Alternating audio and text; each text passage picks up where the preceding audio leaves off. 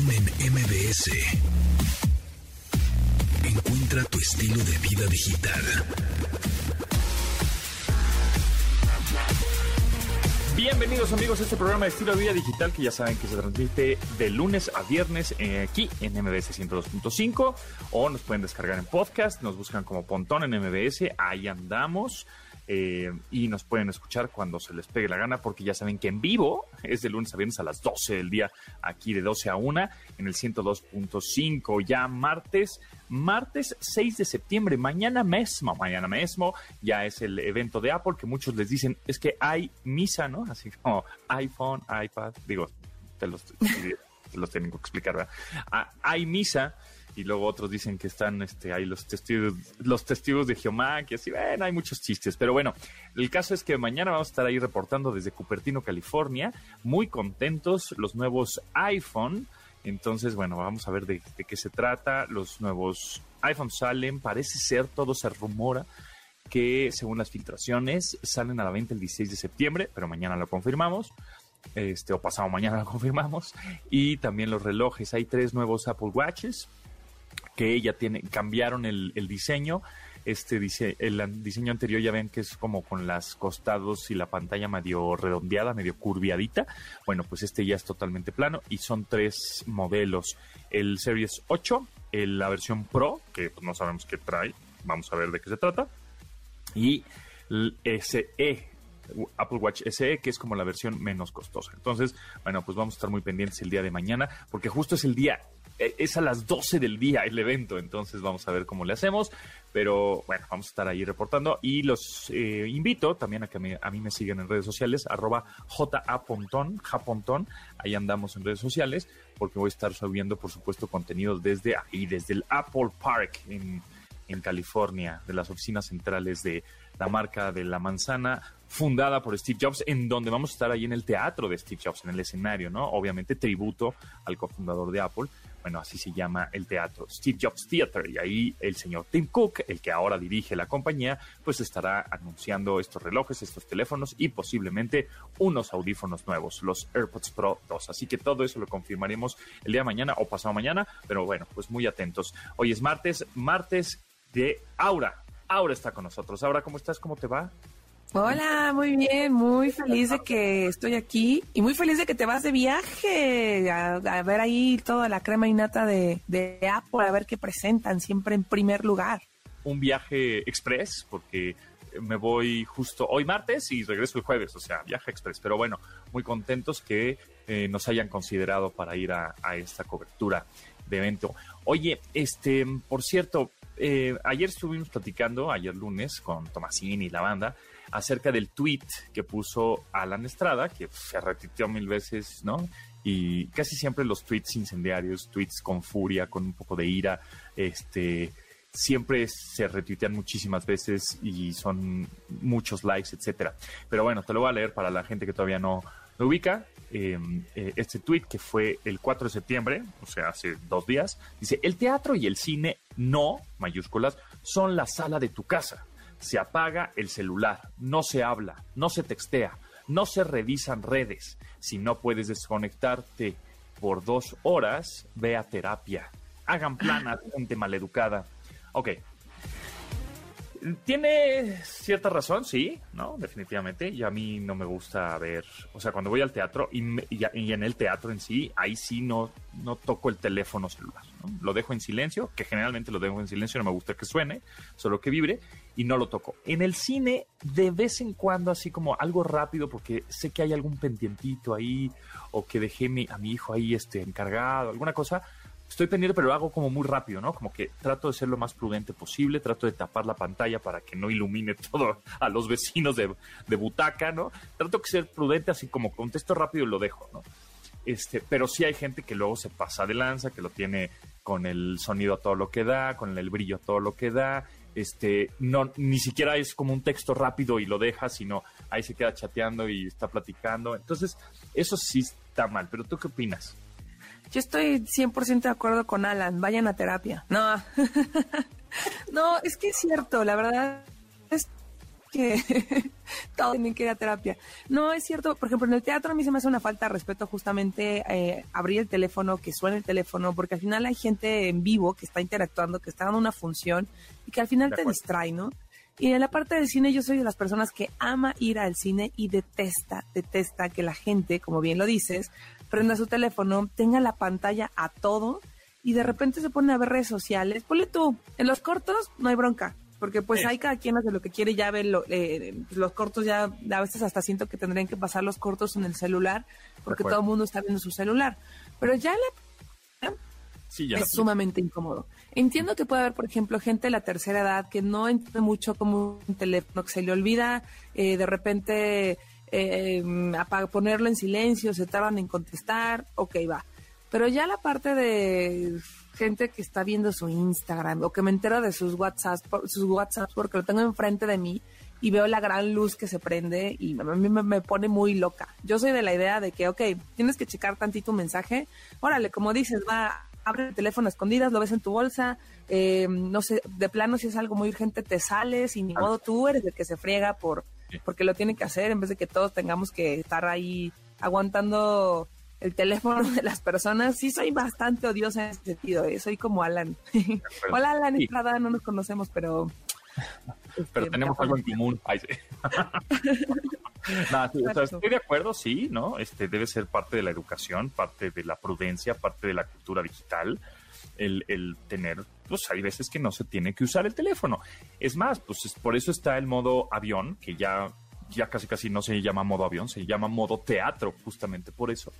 ¿no? En, los relojes inteligentes, porque también los relojes inteligentes pues, tienen una pantalla brillosa y lo pones en modo teatro, etcétera. Justo ayer platicábamos de eso en este programa, ahí con diferentes opiniones, pero pues manden sus comentarios, ¿no? Este, ¿qué opinan de esto? Que pues sí, efectivamente en Twitter se enloqueció con muchos comentarios este, a partir de este tweet de, Alan Estrada, que ya pues, más de 3.000 retweets, más de 4.000 retweets, más de 25.000 likes tiene este tweet. Y sí, en parte tiene razón, hay que ser como prudente. definitivamente para utilizar el teléfono celular hay momentos en donde se debe utilizar, se puede utilizar y hay momentos que una hora, dos horas, no, lo, no, no tienes que, ¿no? Pero sabes qué, yo también soy de las personas que si va al cine o al teatro detesta que le estén hablando. Así de, oye, pero fíjate que el otro día fuimos caminando, como, uh, a tomar un café, señora, cállese. Entonces, tal vez también yo soy muy intolerante en esos dos lugares, en específico en el cine. Pero bueno, está este tema de... Es, es como, por ejemplo, la iglesia, ¿no? Hace poquito fui a... Una, ah, una misa. Ajá, una misa, una primera y, vi gente, yo no lo toco, o sea, yo no soy muy católico, digamos, ¿no? Pero respeto, evidentemente, pues no, ¿no? Este, pues hay protocolos que debes de seguir en un, en un lugar así, pues lo sigues y ya, ¿no? Y para tener una sana convivencia. Pero sí vi gente que de repente, pues ya sacando el celular a la mitad, dices, oh, oh, creo que eso no está bien. o sea, digo, a mí no me importa lo que esté diciendo igual sacerdote tanto, pero pues aún así pues no falta el respeto y es, en fin, ¿no? Hay momentos, hay lugares. Sí, pues el teatro es uno, el, y la iglesia es otro, ¿no? O la iglesia que sea, ¿no? Este, el cine es otro. Entonces, bueno, pues ahí tengan, tengan educación, porfis, porfis, porfis, Como diría la pues que ya nada más para cerrar el tema, creo que también ha sido una contradicción porque, por ejemplo, nosotros que venimos de medios tradicionales, de repente cuando alguien daba una plática, cuando había una presentación de medios, pues ponías atención. Y ahora también como el celular se ha vuelto una herramienta, que son dos escenarios muy diferentes, porque uno es donde estás trabajando o en un evento de prensa que tienes que tener cobertura y necesitas anotar cosas o tomar fotos o hacer videos, versus el cine que vas, te sientas a ver un espectáculo, ¿no? Pero en ese sentido nada más es como de repente ya no traes la libreta y cuando habla alguien en una exposición o está presentando algo, básicamente ya nunca ves a la persona porque estás anotando, estás tomando fotos. Y eso era muy raro al principio y ya fue cambiando, como que la gente que está exponiendo ya medio dice, ya sé que no me van a pelar porque van a tomar fotos y van a hacer esto, pero como lo digo, es un contexto diferente. En el caso de los que trabajamos en medios de comunicación, pues es un contexto de eh, un evento de prensa versus un evento de entretenimiento donde no vas a trabajar y donde vas a poner atención a lo que te quiso decir el director. Entonces, yo soy Tim, no usen sus celulares mientras están en el cine y si los van a usar, sean, sean pues buena onda con la gente, respeten, como dicen, y traten de apagar las notificaciones, no ver sus redes sociales, bajarle el brillo y solo para cosas indispensables, como dice Pontón, si tu hijo está en algún lugar o si necesitas algo importante, ahí sí, pero con discreción. Perfecto, bueno, pues seguimos aquí, no se nos despeguen porque aquí seguimos platicando. Eh, vamos a un corte y retachamos de volada. Continuamos después del corte con Pontón en MBS.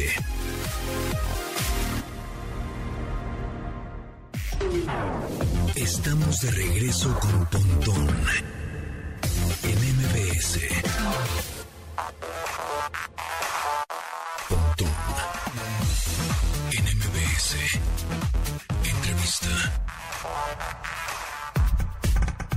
Amigos, muchas veces vemos ahí en las eh, en los sitios web, ¿no? En los en- nos metemos a una página de internet y últimamente ya, bueno, ya una temporada hace dos años o un año por ahí nos está saliendo siempre una leyenda que dice acepta las cookies y pues nosotros así ¿qué, qué, los cookies pues sí no nos vale. Bueno como siempre lo hacemos no aceptar sí sí aceptar todo instalar ajá todos decimos que sí nada más para ver nuestro contenido video lo que estábamos vi- viendo en el sitio. Entonces no sabemos bien qué realmente qué significan las cookies. Y justamente por eso vamos a platicar con, con Juan Aguirre manager de ingeniería de ventas de Sophos Latinoamérica que bueno, Sophos es un líder mundial de ciberseguridad de última generación y justamente publicó un informe llamado Robo de Cookies. Pero me gustaría, Juan, que nos platicaras rápidamente y darnos un contexto para todos aquellos que andamos medio perdido en eso de las cookies. Primero, ¿qué son las cookies?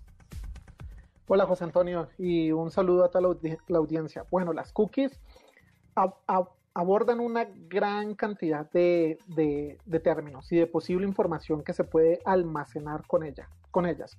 Por ejemplo, algunos sitios web como los que tú indicas nos, nos preguntan si aceptamos eh, las cookies que ellos van a recolectar. Hoy en día vivimos en, en la era de la información y muchos sitios eh, precisamente toman estas cookies para poder de alguna forma modelar el usuario. De dónde viene, qué gustos tiene, eh, tal vez eh, su ubicación geográfica, diferente información que en una página que utilice bien la información de los usuarios no es grave, digamos que es una información de le- telemetría normal con la cual puede de alguna forma identificar cuál es el tipo de usuario que está accediendo a la información. Hay otros sitios que, digamos, utilizan de forma irresponsable o incluso maliciosa la información de sus usuarios y puede revender esta información, por ejemplo, a sitios de marketing eh, o a otro tipo de tercero que puede utilizar tal vez de una forma malintencionada o peligrosa la información. Entonces, con las cookies de alguna forma se está modelando el tipo de usuario que accede a un sitio web o a una aplicación. O sea, con las Es nuestra- la- las personas, bueno, los, los sitios saben nuestro comportamiento digital conforme vayamos pasando de páginas en páginas, saben por dónde eh, eh, y crean, van creando un perfil porque vieron hacia dónde fuimos, qué nos interesa, en dónde estamos localizados, en dónde dimos clic, etcétera, para que después, obviamente, más adelante, pues en redes sociales, ¿no? O sea, típica, en Instagram, Facebook, Twitter, etcétera, nos salgan pues publicidad relacionada Exacto. con lo que buscamos o con lo que vimos últimamente en los sitios. Ahora, es recomendable aceptar las cookies, rechazarlas, borrarlas de nuestro navegador cua- cada cuánto tiempo y ahorita nos, ah, nos hablas acerca del robo de esas cookies, de esos archivos temporales. Perfecto. Aquí, aquí, aquí tocaste un tema muy importante. Es, por ejemplo, cuando tú entras a Google, buscas, por ejemplo, relojes Ujú. y luego entras a un medio, a un periódico web, no sé, eh, y en la publicidad que aparece en el periódico te están mostrando relojes. Es Correcto. precisamente por, por, por esas cookies que se modelaron. Ahora, ¿es posible no aceptar los términos de las cookies? Sí, es posible no aceptarlo, pero cuando lo haces muchas veces el sitio web no funciona, no funciona bien. Entonces puedes tener problemas, por ejemplo, de experiencia del usuario. ¿Esto qué es lo que hace? Que muchas veces las personas no eh, eh, acepten sin mirar más allá. Muchas veces tú puedes ver también los términos y condiciones de esas cookies y seguramente si te detienes a leerlos, que son bastante amplios, vas a ver que ellos dicen, ok, yo tomo esta información y podría, bajo mi criterio, venderla a un tercero. Ahí es cuando tú en, en, en siendo muy concienzudo, no estarías de acuerdo en, en aceptar En las cookies. Realmente, hoy en día, la mayoría de los sitios y, el, y la mayoría de, las cookies de alguna forma abusan un poco de la información del, del usuario, digamos en términos no maliciosos como para revenderlos a, temas publicitarios de marketing, etc. Ahora, lo que nosotros estamos hablando de nuestro reporte es un poco más complejo porque estamos hablando de cookies de autenticación. Digamos, no son, no son estas cookies que te modelan, sino es, por ejemplo, cuando tú entras eh, por tu explorador web a un sitio a un, banco, a tu correo, a credenciales y este y datos pues delicados, ¿no? Exacto, digamos, a, tus, a tus redes sociales, a una aplicación web, eh, a tu correo electrónico, etcétera, y pones tu usuario y tu password e incluso un segundo factor de autenticación que puede ser un token, un mensaje de texto, y ya queda eh, guardada una cookie de autenticación. Por eso mm. muchas veces, no sé si has tenido la experiencia que tal vez cierras eh, eh, la ventana y vuelves a abrirla y sigues logueado. Exacto. Eso eh, lo que permite eso es precisamente la cookie de autenticación. Estas cookies tienen un tiempo de expiración. Entonces, cuando se expiran, seguramente te vuelven a solicitar usuario y password para ingresar a tu, a tu correo electrónico o eh, a, tu, a tu banco, etcétera, o a tu aplicación web de preferencia. Entonces, allí es donde se presenta, digamos, este fraude y este robo, es que muchos actores criminales de, de diferentes formas han logrado acceder a, a estas cookies, han logrado de alguna forma robarlas y crear una sesión fraudulenta desde otro navegador, como si el usuario ya estuviera autenticado. Esto es diferente al robo de credenciales, por ejemplo, eh, digamos, es más sofisticado que el robo de credenciales. Tú puedes tener, por ejemplo, un keylogger instalado tal vez fraudulentamente en tu máquina y pones tus credenciales, usuario y password y se roban ese usuario y password. Pero si tienes doble factor de autenticación, pues el atacante o el, o el eh, actor criminal no va a poder acceder al token porque el token es, digamos, continuamente variable en el tiempo. Aquí van un poco más allá y para poder de alguna forma bypassear la protección de un múltiple factor de autenticación, lo que se está robando es ese cookie de autenticación, que es válido por una X cantidad de tiempo. Entonces, mientras sea válido el cookie, si el atacante logra vulnerarlo, logra robarlo, podría establecer una sesión fraudulenta e ingresar a un, a un sitio web o a una aplicación web y robar información de allí. Entonces es un, es un fraude, digamos, un ataque, un método de ataque un poco más sofisticado pero es bastante efectivo. ¿Cómo no, nosotros como usuarios finales que navegamos en Internet desde nuestro teléfono móvil, desde nuestra computadora personal, cómo no podemos, cómo, en qué nos debemos fijar para no caer, este, pues en algún sitio que nos pueda robar una cookie de autenticación, número uno. Y la otra es, si ya caímos, ¿cómo nos defendemos? Hay, hay algo que tú dijiste hace unos minutos y es, hay que borrar cookies. Tal vez puede ser algo incómodo para un usuario normal, incluso él puede ni siquiera saber que esto existe, pero siempre es bueno ingresar y borrar la mayor información, la, mayor cantidad de cookies que sea posible. Digamos, eh, puede ser incómodo porque tal vez tengamos que volver a autenticarnos a sitios web en los cuales ya estábamos autenticados y esto para el usuario final no es tan amigable, pero es, es una muy buena acción. La, la otra acción es siempre cierra las sesiones de tu navegador. O sea, cuando termines tu día de trabajo, o cuando dejes de utilizar una página web que no, que no, que no, estés utilizando, cierra la sesión. Es algo bastante seguro. Ahora, la parte difícil es cómo los atacantes roban estas cookies.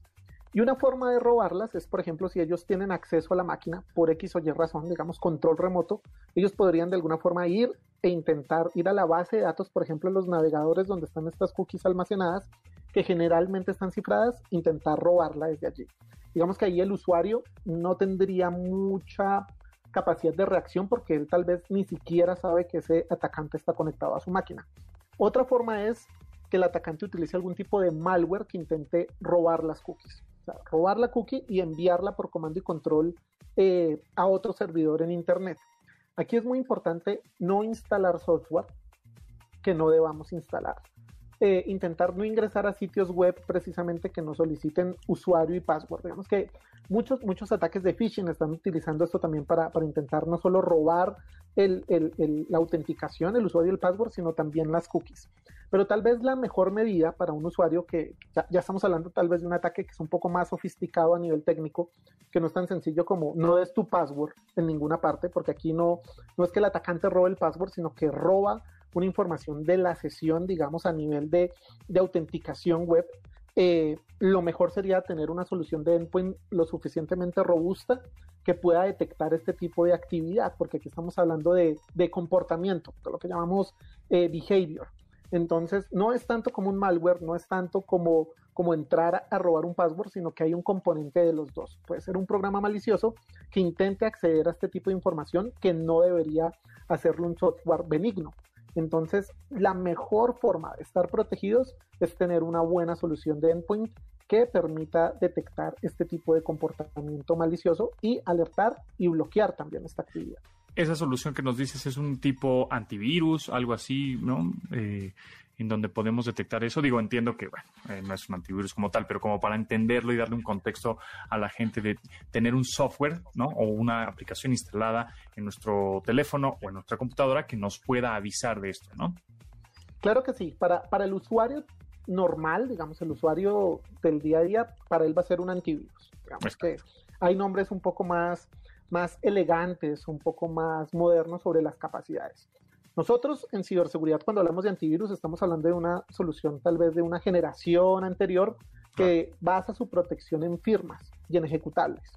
Aquí estamos hablando más de comportamiento. Entonces, debe ser, digamos, para el usuario final una solución de endpoint protection o de anti-malware o en últimas para él un, antivirus, pero que tenga la capacidad de detectar este tipo de comportamientos, que son comportamientos altamente eh, sospechosos o maliciosos.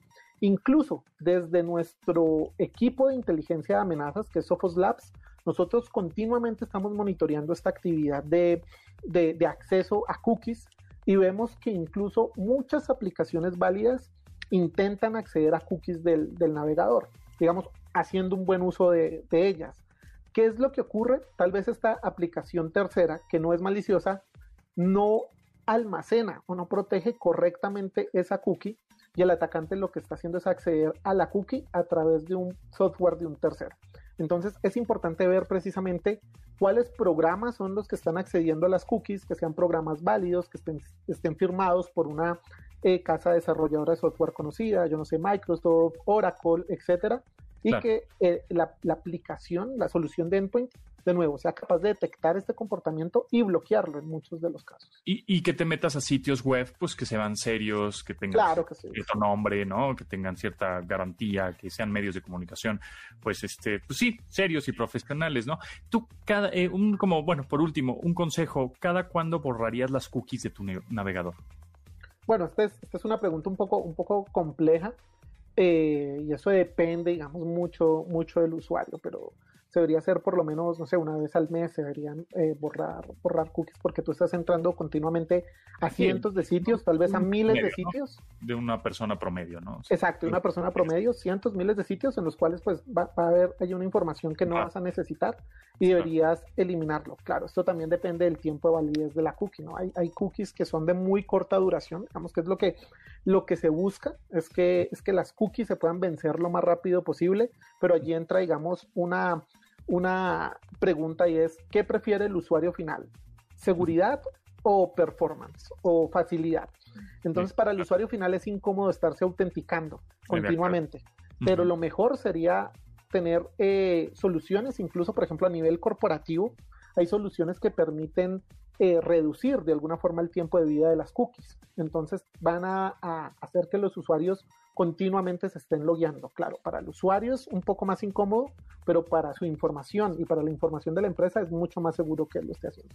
Muy bien. Juan Aguirre, manager de ingeniería de ventas de Sophos en América Latina. Muchísimas gracias, Juan. Muchas gracias por los consejos y gracias por explicarnos pues qué son cookies y tener esos cuidados del robo de cookies de autenticación, que ahora pues es un modo de ataque más sofisticado, pero hay que estar pendiente. Gracias, Juan. Muchas gracias, José Antonio, y un saludo a toda la audiencia. Después del corte con Pontón en MBS.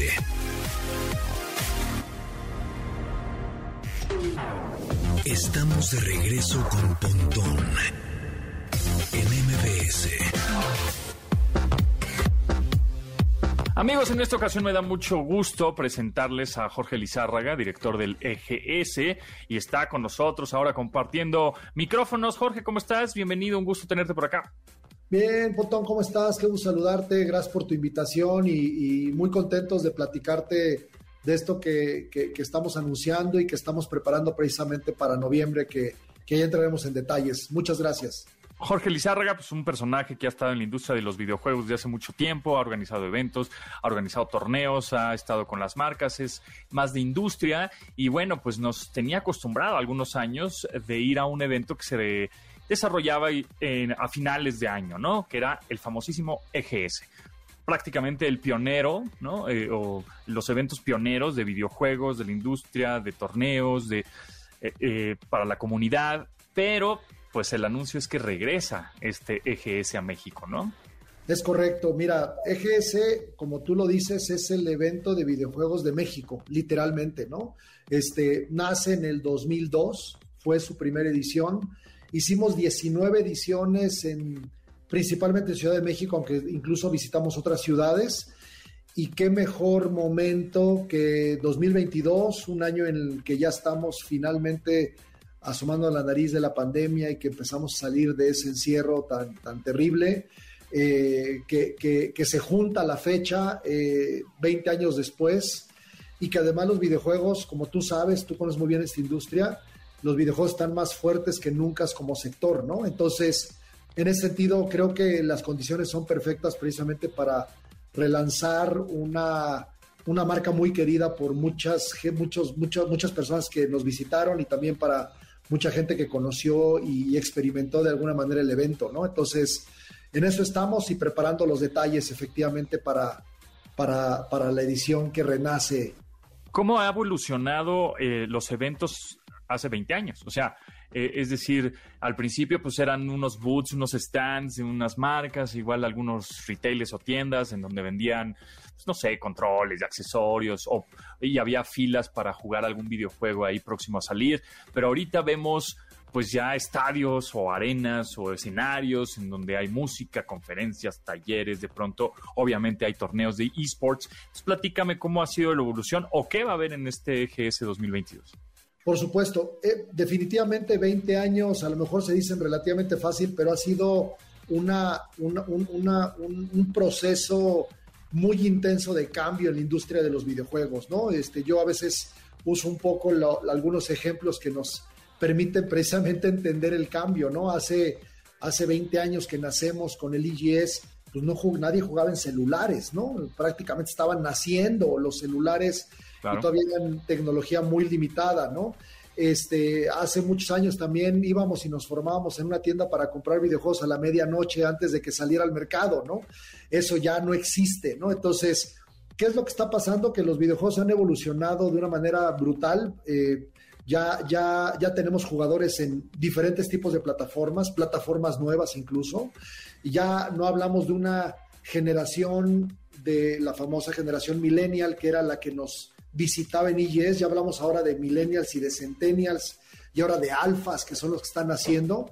Entonces yo te diría, hay un cambio radical en la visión del gaming que va a estar reflejada en el evento, ¿no? Lo que nos gusta mucho de IGS es que en esta historia que ha ido construyendo, creo que tiene mucho que contar a varias generaciones, ¿no? Este, pretendemos tener un evento que le hable a los que iban, a los que ya habían nacido pero nunca fueron, y a los que no habían nacido cuando nosotros ya estábamos activos y que hoy son gamers muy jóvenes que están descubriendo este, esta, esta pasión por el entretenimiento interactivo, ¿no? Entonces, te vas a encontrar un evento que pretende celebrar los videojuegos este, a través de, de un evento que efectivamente refleje eso en diferentes contenidos y espacios, mi querido Pontón. Justo eso te iba a preguntar, para nosotros los gamer rucos, ¿qué va a haber?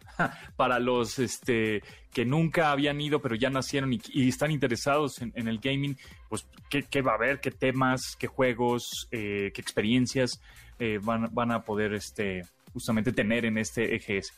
Por supuesto, mira, el, evento sigue, eh, digamos, inamovible de su, de su misión, ¿no? Que es ir a jugar videojuegos, ¿no? Y, si bien, como dices, y tienes toda la razón, hoy ya no es nada más ir a jugar, es ir a ver a otros jugar, porque eso también es parte de la evolución del videojuego. La esencia no le hemos cambiado y seguimos impulsando mucho el tema de gaming. Te, hablo en términos generales y te doy algunos ejemplos. Eh, una de las cosas que estamos apostando muchísimo es, eh, por ejemplo, eh, para, para los chavorrucos, como todos nosotros que jugábamos. Pues Exacto.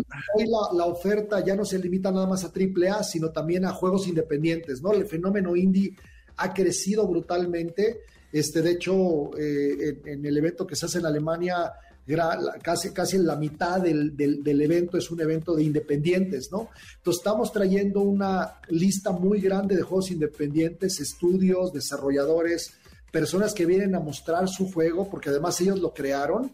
Entonces, además de, colaborar y de explorar obviamente con los grandes estudios, lo que queremos es obviamente enfocarnos mucho a una oferta muy amplia de juegos independientes, ¿no? Entonces, ahí van a encontrar muchísimo contenido, áreas de, de digamos, de interacción.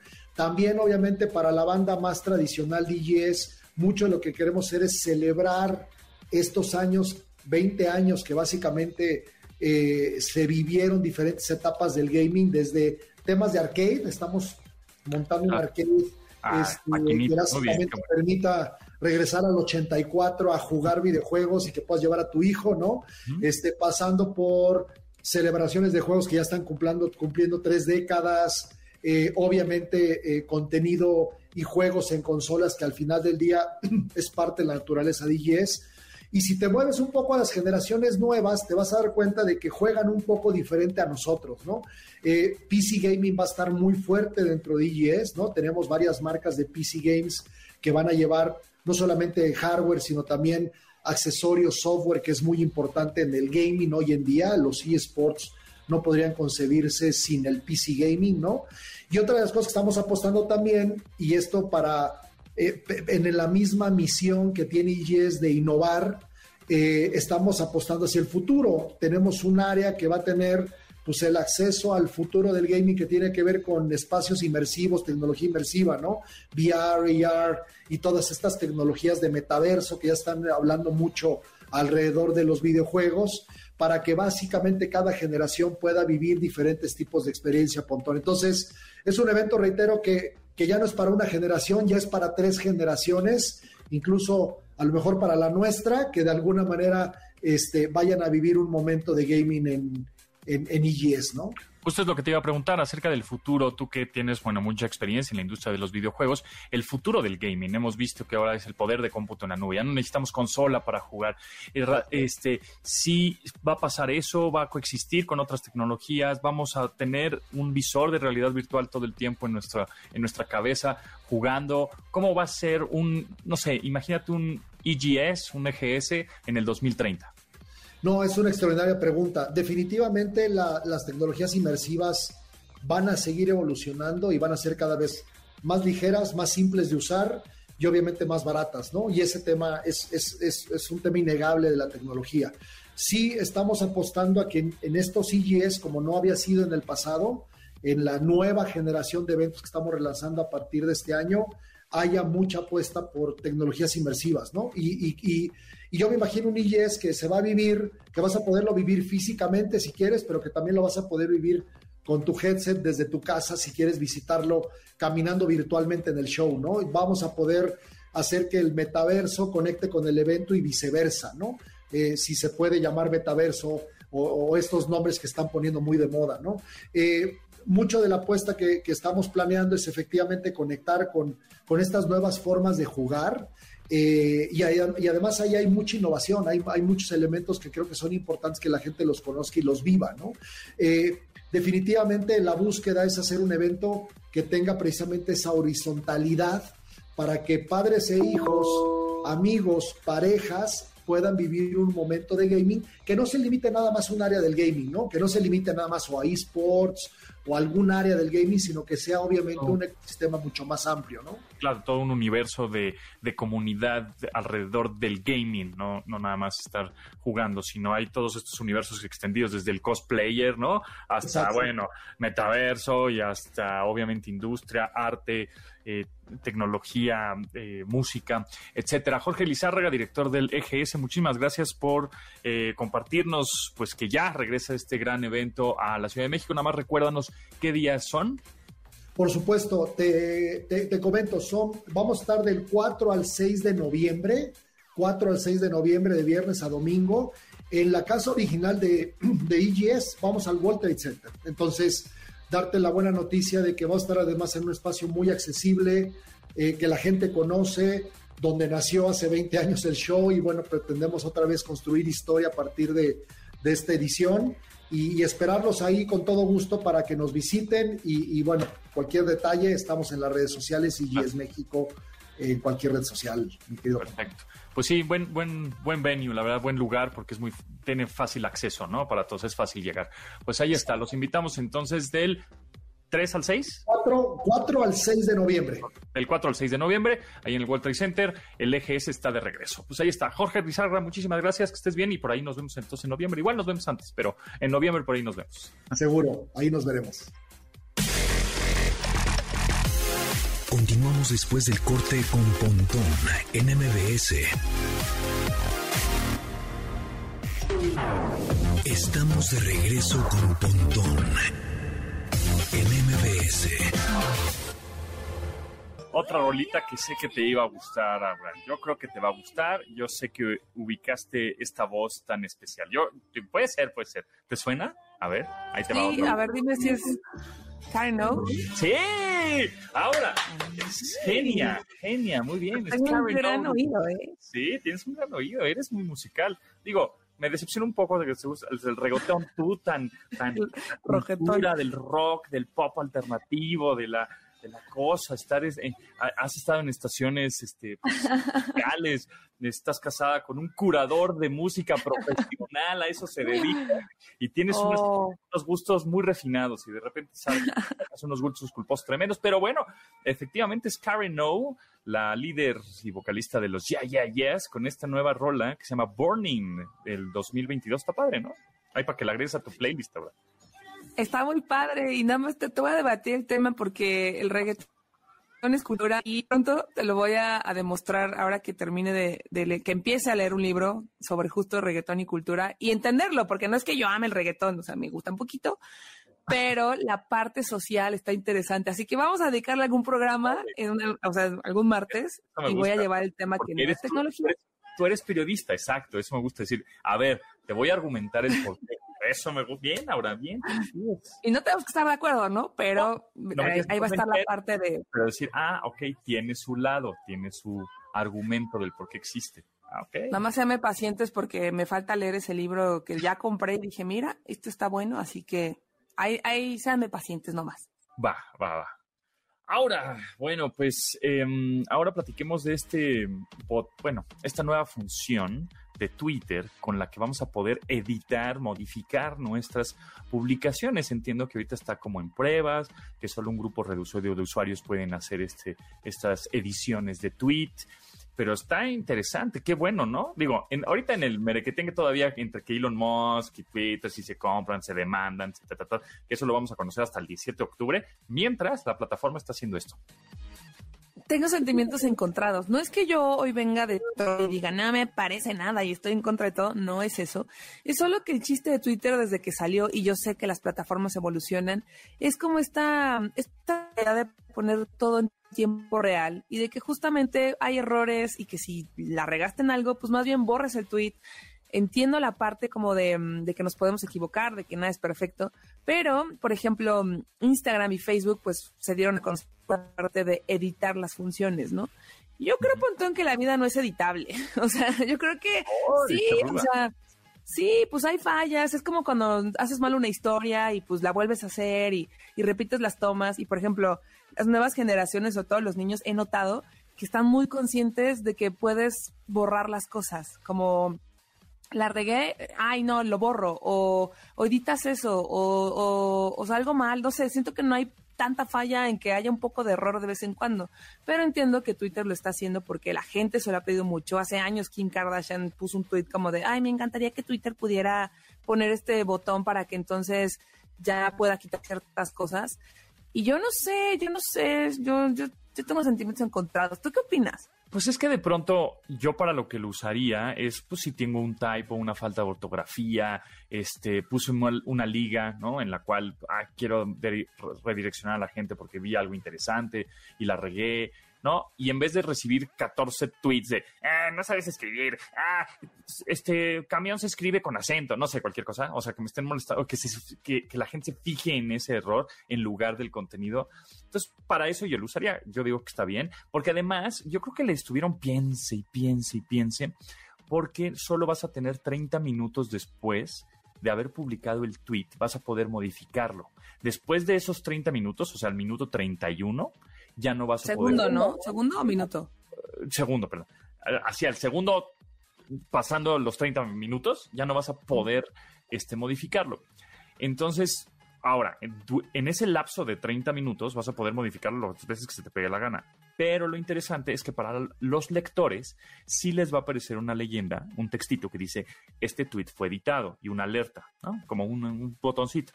Y tú, como usuario o como lector de ese tweet más bien, vas a poder ver el historial de las modificaciones que se le hizo al tweet original. O sea, eso me parece que está bien. Decir, ah, bueno, pues este, pues este tweet ya vi que fue el error fue una liga, un punto, una coma, un error de ortografía, un typo, está bien. Este, eh, pero el, ya vi que este tweet, por más que le modificaron, pues la esencia de la publicación siempre fue pues algo malo o algo incendiario o lo que sea, ¿no? Por más que le cambies ahí, tratar de cambiar la redacción.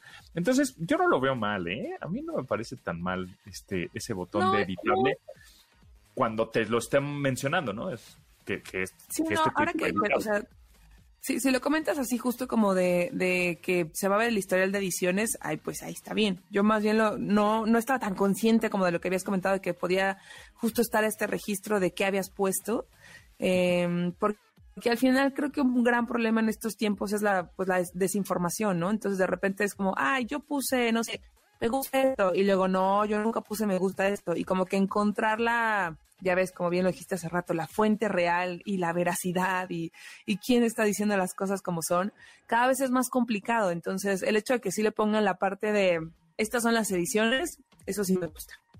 Eso está padre. Sí, ahorita, repito, está como en un grupo reducido de personas que están probando esta nueva función de Twitter, pero lo más probable es que a finales de, antes de que termine el año más bien, ya todos la podamos utilizar, ¿no? Este, Ahora nada más tengo curiosidad. Tú, tú sí usas Twitter mucho, ¿no? Pues sí, sí, por lo menos me echo que serán unos un tweet al día, dos tweets al día. O sea, no sé si es mucho, pero. Yo antes lo usaba muchísimo y luego como que dejé de usarlo, pero ahora justo decidí que lo iba a retomar. Y me gustaría saber también la gente que nos escucha qué plataforma usan ellos y en el caso de Twitter, eh, qué opinan, ¿no? Porque el otro día me contaba, me platicaba alguien que, que ya había cambiado mucho, que tenía nuevas funciones, que ya no había tanta gente como eh, que molestara, que sí hay gente que a lo mejor son trolls, pero que está, es un grupo reducido y que en realidad tú puedes crear tus propias comunidades, como que puedes hacer más comunidad y ser un poquito también más em, activo y, más cosas que yo dije, bueno, igual y, sí me quedé un poco atrasada y es momento de que lo vuelva a usar como lo usaba antes, así que me voy a dar la oportunidad. ¿Qué es lo que platicábamos creo que la semana pasada, ¿no? De los círculos de Twitter, que ahora ya nada más puedes tuitear solo hasta un círculo de 150 personas máximo, pero ahí pones ya a tus verdaderos amigos o a tus a tus contactos relacionados con el tema que eres, en el que eres especialista, no sé, ¿no? Eso también Pero que hay una función que se llama comunidades. A mí todavía no ah, me sale, que la liberaron el mes pasado. ¿A ti ya te sale? Sí, ya, ya me sale, sí. ¿Y cómo es esa? No la peló tanto, o sea, eh, en comunidades hay son como un foro, ¿no? Y, cada foro tiene un tema, ¿no? Tecnología. Tú puedes hacer tu propia comunidad, ¿no? Chistes y memes, no, sé. Y entonces ahí es donde mm. solo subes chistes y memes y solo se va a la comunidad, no se va a tu timeline general, pero los, las personas que te siguen en la comunidad sí lo ven. Es como si fuera... Ah, es como cuando Telegram empezó a hacer sus grupos, ¿no? Ajá, exacto. Es como un grupo de Más críticos de ese estilo. Ajá. Ah, pues mira, me voy a dar la tarea de empezar a usarlo otra vez Para, pues para retomar las cosas y ver, y ver qué tal. Y ahí ¿Cuál les es voy tu contando. red favorita actualmente? Ay. La, la, la, la, la, la, la. Pues me gustaba mucho, la que uso mucho es Instagram. Eh, no es que sea mi favorita, me gustan mucho las historias. Eh, lo demás no, no estoy tan segura. Me gustaba cuando eran fotos, pero pues ahorita que ya es mucho video, a veces siento que hay como que hacer mucho video. Y. Twitter me gustaba muchísimo, pero creo que mi red favorita, no en este momento, me, me recomendaste la de Be Real, Ajá. aunque me quejé durísimo de que, que, que no, que para qué le iba a usar, que es esta red social donde se supone que todo es real, pero que a la vez te está como intenciando diciendo, publica algo, publica algo, publica algo. Eh, fíjate que aunque me quejé, la he estado usando cada que me dice publica algo, entonces. Pero no es mi favorita, Está entonces coqueta, ¿no? Está, está simpática. está chistosa. está chistosa Y, con TikTok ¿Sabes tengo sentimientos Fíjate, encontrados. me late que ¿Eh? puede, puede ser tu favorita, pero yo creo que no la usas tanto, o no sé, no sé, no sé tu- tus costumbres digitales. A ver, Pinterest. Pinterest. ¿Sí? ¿No? ¿No te gusta? ¿No te mete? ¿No la usas? ¿No podrías? Nunca, Ah, nunca por- me meto. Me metí hace años cuando hacías como tus boards, de, o sea, tus Ya sé. pizarrones. Ya sé cuál, Tinder. ¿Cuál? Ay, te tengo con esa red social, ¿eh? Sí, ¿Ya? hice mi perfil. Es que se Pero- está en red social un poco. Ah, no sé, Pontón. Sí hice mi perfil justo el viernes, lo activé.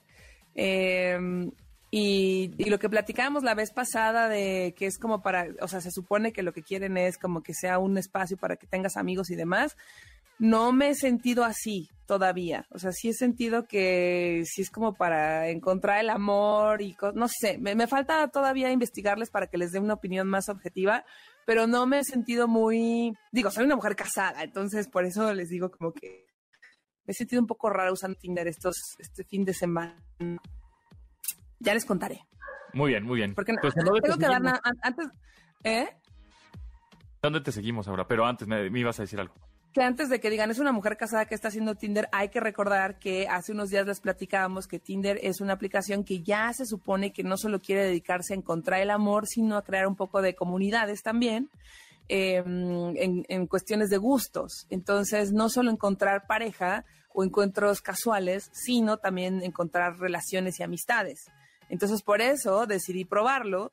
Es solo que todavía no activo la versión de paga, sino solo la versión gratuita. Y en la versión gratuita sí he sentido que no es tanto como para encontrar comunidades de amigos o amigas, sino más para encontrar el amor o ligue. Entonces, déjenme probarlo bien para darles una opinión realmente segura. Y si veo que obviamente no es para mí, pero obviamente hay gente que sí quiere probarlo de una forma diferente, se lo voy a dar a alguien que, que podría usarlo para que me dé su, su review desde la Gen Z o Generación Z.